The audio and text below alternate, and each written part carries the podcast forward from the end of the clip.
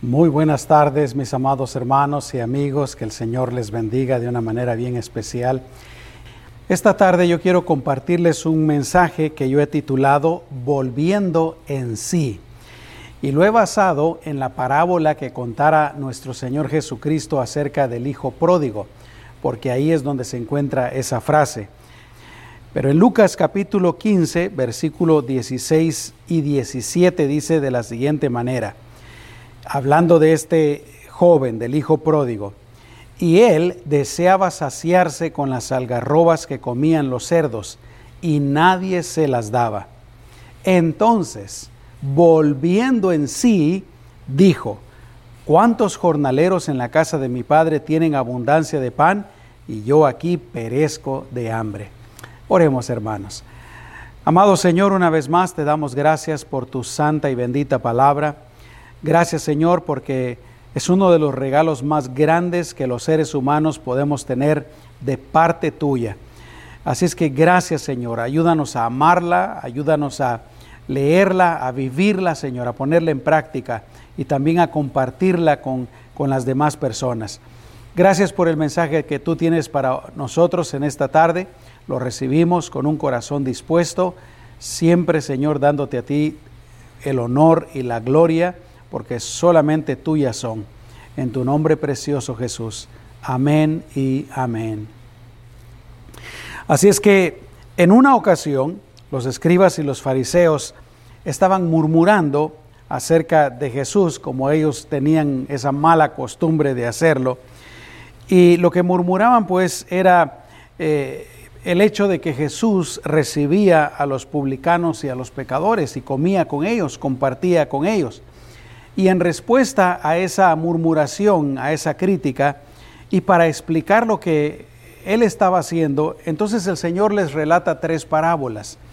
La parábola de la oveja perdida, la parábola de la moneda perdida y también la parábola del hijo pródigo. Y en estas tres parábolas, pues el Señor trata de explicar de que Dios busca y, busca pues al ser humano perdido. ¿Por qué? Porque lo quiere salvar y se alegra cuando una persona se arrepiente y se entrega al Señor. Yo quisiera que meditáramos en la parábola del Hijo Pródigo, porque como les digo, es ahí donde se encuentra esa frase, volver en sí. Y voy a leer empezando la parábola en el versículo 11, Lucas capítulo 15, versículo 11 Dijo además, un hombre tenía dos hijos. El menor de ellos dijo a su padre, Padre, dame la parte de la herencia que me corresponde. Y él les repartió los bienes. No muchos días después, habiendo juntado todo, el hijo menor se fue a una región lejana y allí desperdició sus bienes, viviendo perdidamente. Cuando lo hubo malgastado todo, y voy a hacer una pausa ahí, Podemos darnos cuenta pues de que el personaje principal de esta parábola es este joven, un joven inmaduro, inexperto, sin conocimiento y con muy poca sabiduría. Un joven a quien todo lo que le interesaba en su vida era divertirse, divertirse con placeres carnales. Él solo quería ver, sentir, reír, disfrutar, viajar. Yo pienso que posiblemente este joven había sido influenciado por malas amistades. Me lo imagino creciendo y obviamente él, era, él no era el único joven, eh, podríamos decir, con malas costumbres, malas actitudes, mal comportamiento. Seguramente habían otros ahí en la comunidad donde él vivía. Y yo me lo imagino pues creciendo con otros jóvenes similares a él y entre ellos mismos dándose malos consejos, haciendo conversaciones eh, no muy buenas. Y este joven, pues era un joven también a quien no le gustaba y estaba cansado del estilo de vida que llevaba en la casa de su padre. Era un joven inconforme. Y es muy posible que este joven también haya sido uno de esos jóvenes eh, flojos. Yo creo que todos conocemos a alguien así eh, probablemente también era un joven desobediente, rebelde e irreverente hacia, hacia su padre.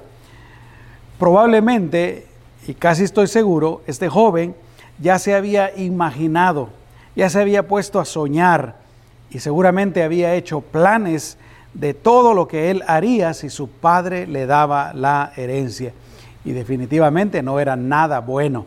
Él no quería la herencia y estaba pensando pues en invertirla o negociarla, en incrementarla, ni nada de eso. Lo que él quería era divertirse con ella. Y lo cierto es que hay muchos jóvenes así en el mundo, ¿no?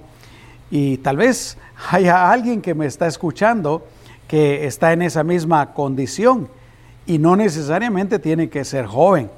A lo mejor alguien me está escuchando, alguien que está inconforme con su situación actual, aunque esa situación no sea una mala situación como le, estaba pasando a este joven. Él vivía bien, vivía bien en su casa, vivía bien con su familia, pero él estaba inconforme, él estaba insatisfecho, quería un cambio.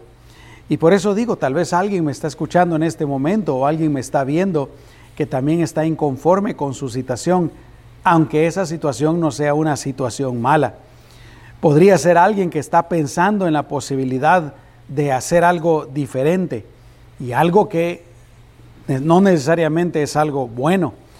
A lo mejor hay alguien que está pensando en involucrarse en una relación que no le conviene, una relación que no es buena. Tal vez hay algún joven que está pensando en dejar la casa de sus papás como lo hizo este de la parábola. O hay alguien que está pensando dejar de, estudiar, dejar la escuela. Ah, ¿Para qué me sirve la escuela?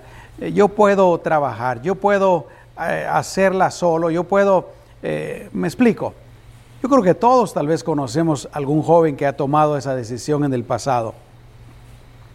A lo mejor hay alguien que está pensando en dejar su trabajo estable, tal vez no es el mejor trabajo del mundo, a lo mejor no está ganando grandes cantidades de dinero, pero el trabajo le está sosteniendo y es, repito, un trabajo estable y a lo mejor lo quiere cambiar por, por otro negocio que es riesgoso. A lo mejor hay alguien, algún varón que está pensando en dejar a la esposa y a la familia porque han habido problemillas por ahí y piensa él que ya no aguanta. Eh, podría también estarme escuchando alguna persona que está pensando eh, moverse a otra ciudad, pero ¿sabes cuál es el problema? Si, si el problema está dentro de nosotros, no importa a qué tantas ciudades nosotros nos cambiemos, el problema siempre nos va a seguir porque el problema somos nosotros.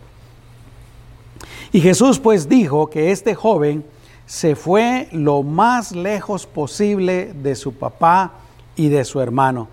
Dice la Biblia literalmente que se fue a una región apartada. Yo me imagino pues que este joven quería ser totalmente libre de la, de la influencia eh, de su hermano, pero especialmente de su papá. Yo creo que es muy posible también que quería estar en un lugar donde nadie lo conociera donde él pasara totalmente desapercibido, donde nadie lo juzgara, donde nadie le dijera nada, totalmente solo pues.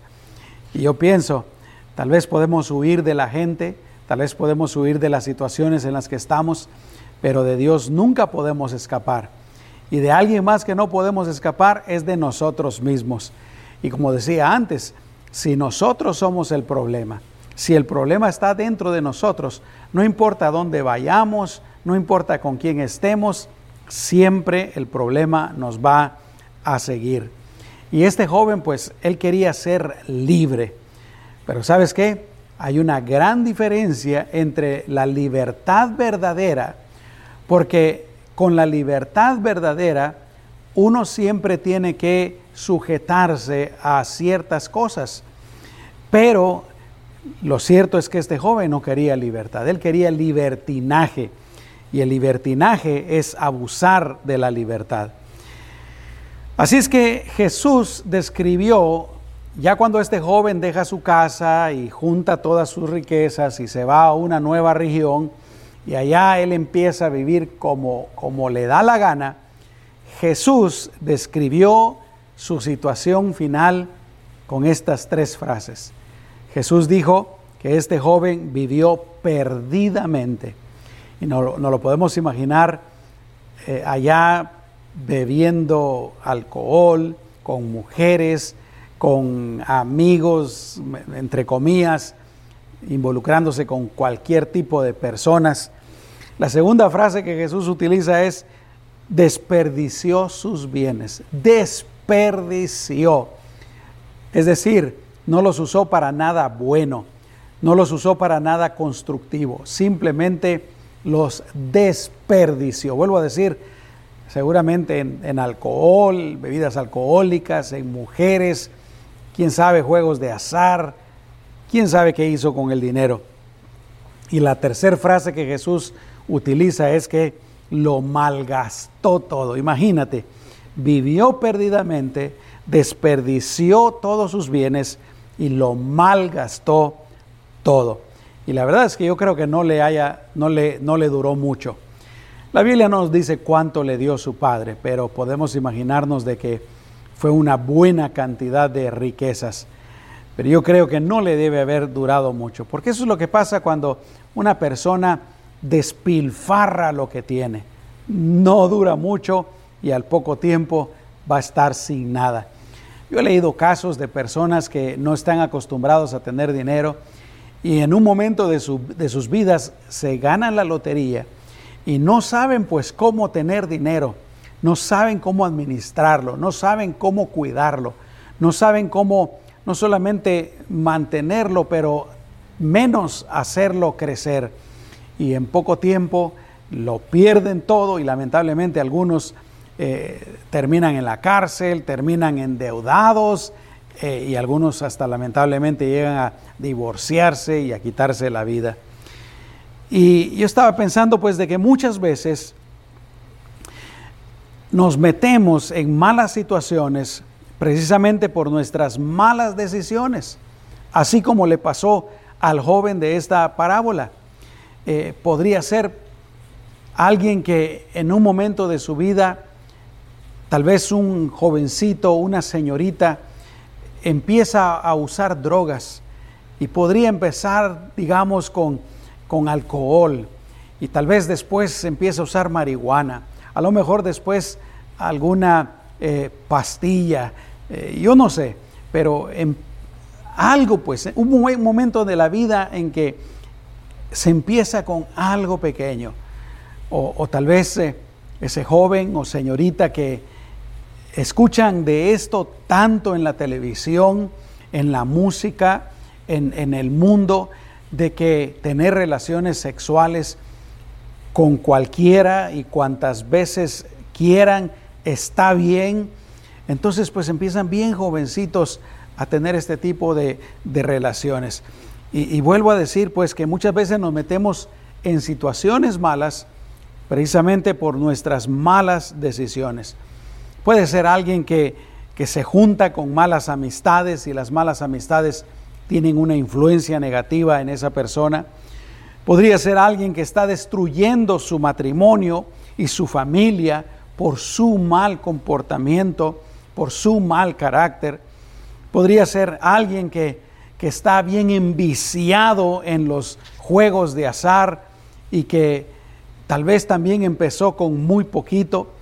Podría ser alguien que está involucrado en negocios ilícitos, alguien que por hacer dinero rápido le ofrecieron hacer algo malo que parecía sencillo, que parecía que iba a estar rápido y luego se empezó a meter y meter y meter más, a involucrarse más y ahora pues está bien atrapado en esa situación.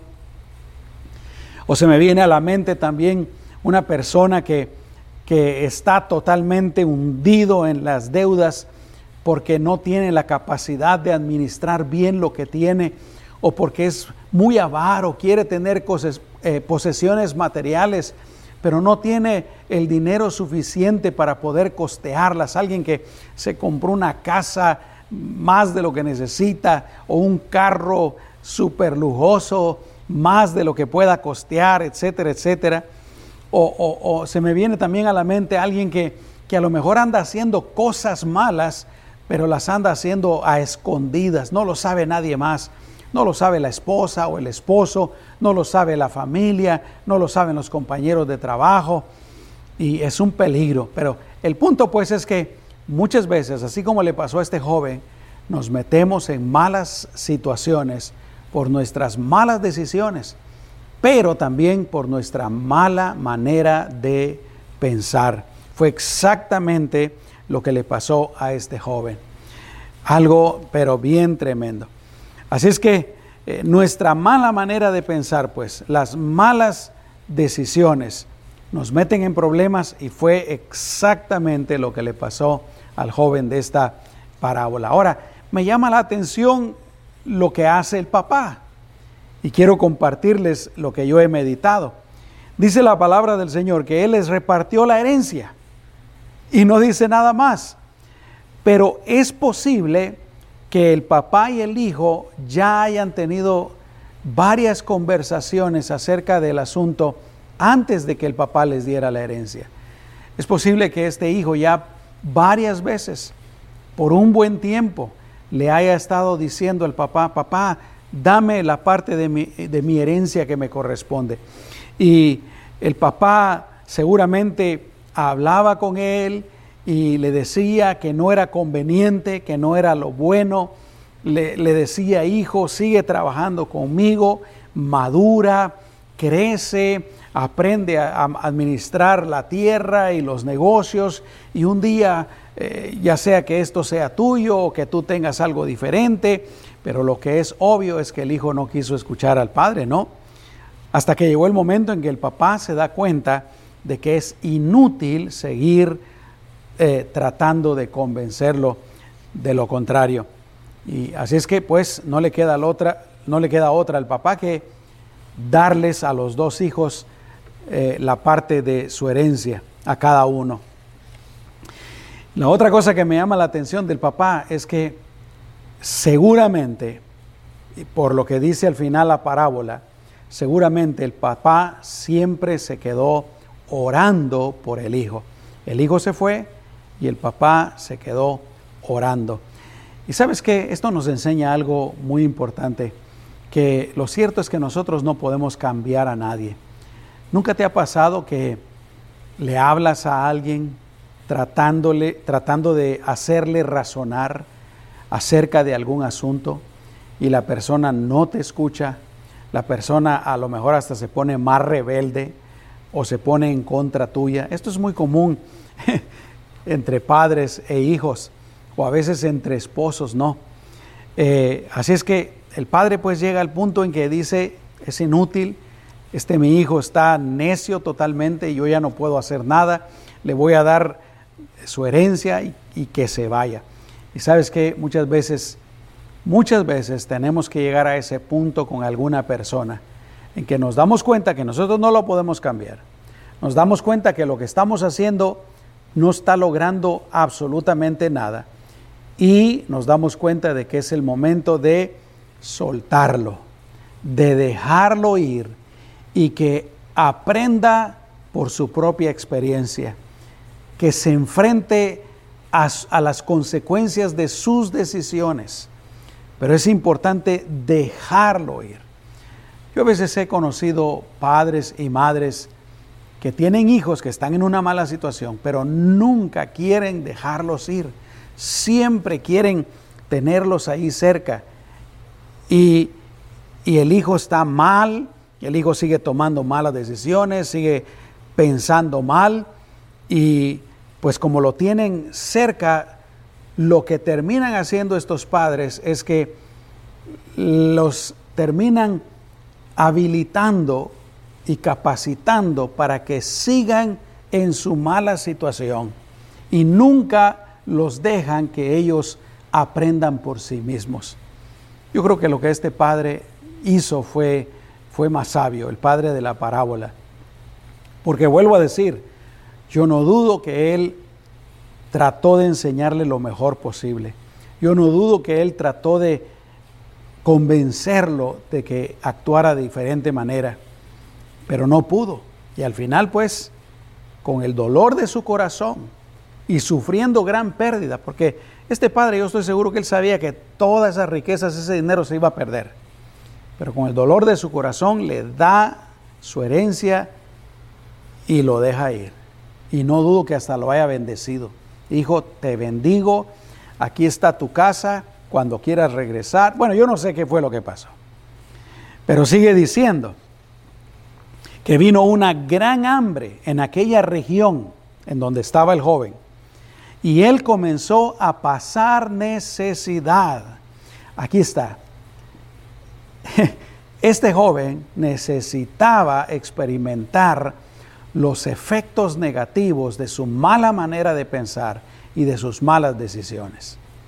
Y cuando se le acabó absolutamente todo, no tenía nada, estaba homeless, estaba en la calle, vino una gran hambre en aquella región y él comenzó a pasar necesidad.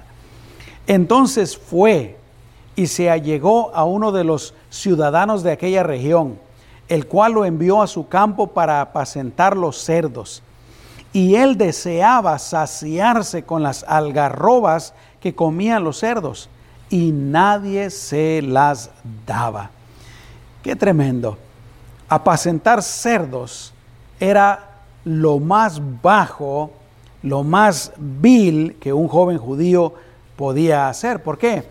Porque según la ley que Dios le había dado a Moisés para el pueblo judío, los cerdos eran animales inmundos y los judíos tenían prohibido comerlos, pero también eh, lidiar con ellos y tocarlos cuando estaban muertos, tocar el cadáver de los cerdos cuando estaban muertos. Eran pues animales inmundos. Los judíos no los tenían, los judíos no los criaban, los judíos no los comían, no los comerciaban, nada. Y pues lo que pasa es que una mala manera de pensar y una mala manera de actuar, eh, malas decisiones siempre van a tener malas consecuencias. Gálatas capítulo 6, versículos 7 y 8 dice, todo lo que el hombre siembre, eso mismo cosechará. Esto es lo que quiere decir esto. Todo lo que uno haga, si es bueno, va a tener buenas consecuencias. Si es malo, va a tener malas consecuencias. Versículo 8 dice, porque el que siembra para su carne, de la carne cosechará corrupción. Es lo que este joven estaba haciendo, segando para su carne, perdón, sembrando para su carne. Pero el que siembra para el espíritu, del espíritu cosechará vida eterna. Muchas veces lo único que nos abre los ojos a la realidad son las consecuencias negativas de nuestras acciones, que fue lo que le está pasando a este joven. Aquí está en una tierra lejana, lo que al principio parecía bueno, lo que al principio él quería, ahora se convierte en algo malo. Está en una tierra lejos de su familia, lejos de su padre, de su tierra, eh, sin nada, se le acabaron los placeres y todo.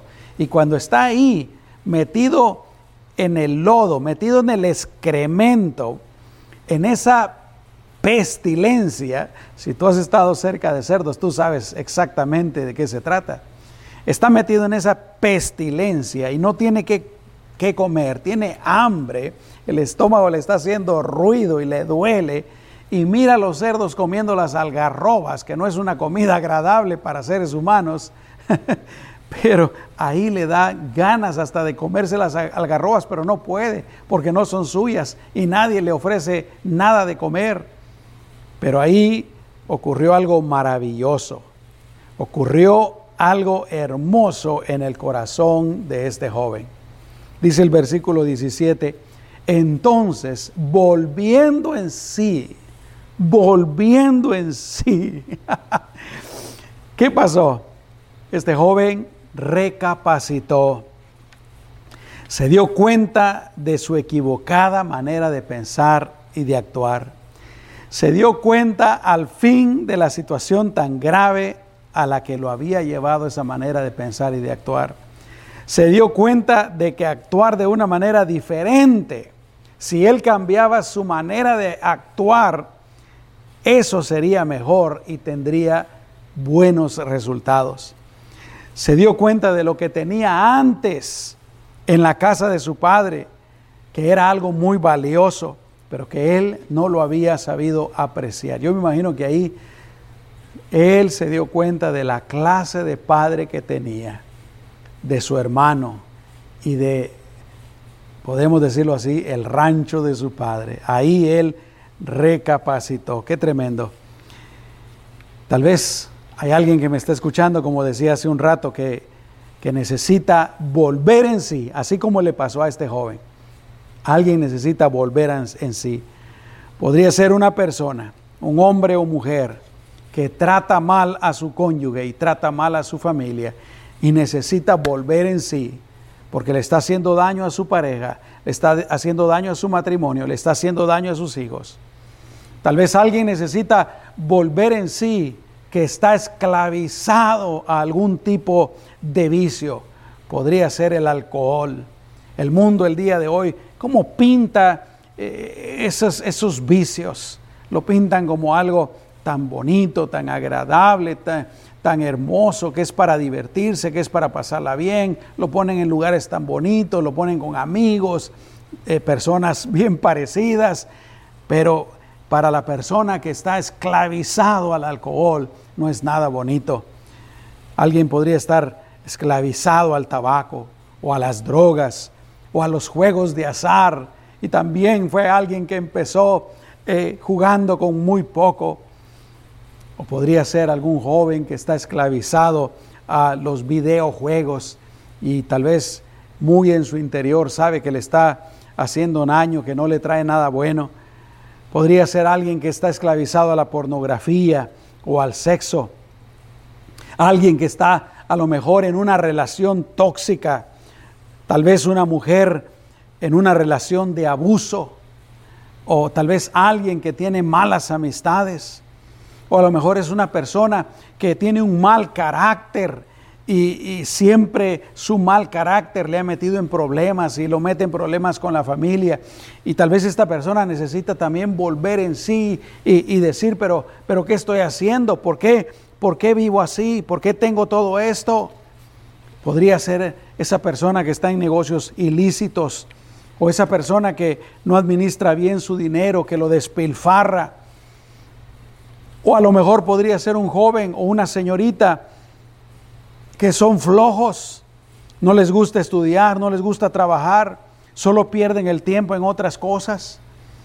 La cosa está que a lo mejor hay alguien que me está viendo, me está escuchando, que necesita volver en sí. Déjame hacerte una pregunta, y esto va para todos. ¿Alguna vez tú has vuelto en sí con relación a algo en tu vida? Ah, yo lo he hecho. A mí me ha pasado que estoy haciendo algo malo y estoy sufriendo las consecuencias de eso, cuando de repente vuelvo en sí y me digo, pero ¿por qué? ¿Por qué sigo por este camino? ¿Por qué sigo haciendo esto que está equivocado? ¿Por qué sigo haciendo esto que está, que está malo? La cosa está que si seguimos así, van a venir malas consecuencias, consecuencias negativas a tu vida. Necesitas volver en sí. Necesitas ser libre. ¿Cuánto tiempo vas a aguantar? ¿O qué tan bajo quieres llegar para volver en sí? La persona que vuelve en sí, que fue lo que le pasó a este joven, actúa y será libre de todas esas maldiciones en las que está atrapado. La persona que vuelve en sí cambia, cambia su manera de pensar y su manera de actuar. Volver en sí es meditar, es analizar, reconsiderar lo que, lo que se ha hecho y lo que se está haciendo. Volver en sí es considerar nuevas alternativas. Yo lo puedo hacer mejor, lo puedo hacer diferente. Pero sabes que más que nada, volver en sí es un cambio profundo en el corazón y en el alma y en algunos casos es un milagro que solo Dios puede operar en las vidas. Este joven, gracias a Dios, volvió en sí, recapacitó y dijo, ¿cuántos jornaleros en la casa de mi padre tienen abundancia de pan y yo aquí me estoy muriendo de hambre? Mira qué tremendo. me estoy muriendo de hambre. Me levantaré, aquí él está reconsiderando pues nuevas alternativas. Me levantaré, iré a mi padre y le diré, Padre, he pecado contra el cielo y ante ti, ya no soy digno de ser llamado tu hijo, hazme como a uno de tus jornaleros. Al fin este joven se dio cuenta de la gravedad de sus acciones. Y él dijo, en la casa de mi padre, hasta los, hasta los trabajadores más bajos, más sencillos, están viviendo mejor que yo. Tienen su trabajo, tienen comida, tienen donde dormir, donde vivir. Y yo aquí muriéndome de hambre, sin dónde vivir. Voy a regresar allá con mi papá. Y yo sé lo, lo malo que hice. Así es que no le voy a pedir que me reciba como su hijo sino le voy a decir que me contrate como, como uno de sus trabajadores y voy a estar mejor. Por eso le dice, ya no soy, él piensa, ya no soy digno de ser llamado tu hijo, hazme como uno de tus jornaleros. ¿Y qué hizo este joven? Este joven actuó. No solo recapacitó, sino que también actuó. Y la Biblia dice que el joven se levantó y se fue a su padre. Volver en sí requiere cambios si uno quiere ver resultados diferentes y positivos. Volver en sí también requiere esfuerzo. Y sabes qué? Muchas veces volver en sí también requiere romper uno con el orgullo que lo puede detener. Requiere tal vez humillarse también, que fue lo que hizo este joven. Dice la palabra del Señor que este joven pues empezó a irse, a regresar a su casa y cuando todavía estaba lejos, su padre lo vio y tuvo compasión de él. Corrió y se echó sobre su cuello y lo besó. Y el hijo le dijo, Padre, he pecado contra el cielo y ante ti, y ya no soy digno de ser llamado tu hijo. Pero su padre dijo a sus siervos, saquen de inmediato el mejor vestido y vístanlo, y pónganle un anillo en su mano y calzado en sus pies, y traigan el ternero engordado y mátenlo comamos y regocijémonos, porque este mi hijo estaba muerto y ha vuelto a vivir, estaba perdido y ha sido hallado, y comenzaron a regocijarse. El padre de este joven lo restauró totalmente a su posición anterior. Y me llama la atención que este padre dijo que su hijo antes estaba muerto, pero que había vuelto a vivir. Estaba perdido y ha sido hallado. Y eso es lo que es volver en sí. Uno puede estar primero muerto, perdido, descarriado, en una mala situación, en una, con una mala manera de pensar, de actuar, en un camino equivocado. Pero luego cuando uno vuelve en sí, uno toma el camino correcto, uno empieza a hacer lo correcto, uno empieza a vivir como debe de ser, a hacer las cosas como debe de ser, a hacer las cosas bien. ¿Qué hubiera pasado con este joven si no vuelve en sí? Solo Dios sabe lo que hubiera pasado, si hubiera quedado en aquella tierra lejana y quién sabe lo que hubiera pasado. Pero mira el resultado de volver en sí. El más grande volver en sí, y con esto quiero terminar, es cuando, cuando una persona cree en Jesucristo como su Señor y Salvador. Porque últimamente esta parábola se trata de la salvación de este joven. Este joven representa a todos los seres humanos que estamos perdidos en el pecado. Y cuando este joven eh, vuelve en sí y regresa a su padre, es un símbolo de cuando todos nosotros sabemos que estamos en pecado, pero escuchamos del regalo que Dios nos hace en su Hijo Jesucristo para salvarnos y nosotros entonces aceptamos ese gran regalo.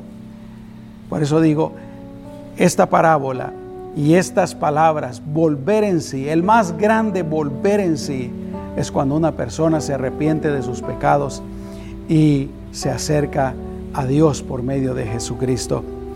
Qué hermoso es recapacitar, qué, hermoso es volver en sí sinceramente, porque trae bendición, trae vida Pidámosle a Dios, mis amados hermanos, que a todos nos dé sabiduría siempre para tomar las mejores decisiones. siempre para vivir de acuerdo a su voluntad, que es la mejor manera de vivir. Que nos dé sabiduría siempre para pensar correctamente, para sentir correctamente y actuar correctamente. Pero si hay alguien que me está viendo, me está escuchando, que a lo mejor, a lo mejor tú estás en una mala situación y, y tú sabes que estás ahí precisamente por tu manera de pensar, tu manera de actuar. Pero a lo mejor te has sentido motivado con este mensaje para, para cambiar. En otras palabras, tienes el deseo y estás volviendo en, en ti mismo, estás recapacitando. Yo te animo para que lo hagas. Yo te animo para que no te quedes solamente con el pensamiento o con el sentimiento. Hazlo, hazlo, haz los cambios necesarios en tu vida haz los cambios necesarios, eh, no importa lo que cuesten, no importa qué tanto sacrificio tengas que hacer, pero deja de ir caminando por ese camino equivocado. Rescata lo que verdaderamente vale. Este joven en su vida perdió la herencia que su padre le había dado, pero rescató la relación con su padre, rescató su hogar. Yo te animo para que rescates tú esas cosas que a lo mejor ya has perdido o que estás a punto de perder. Vuelve en sí y empieza a hacer lo correcto. Yo quiero orar por ti.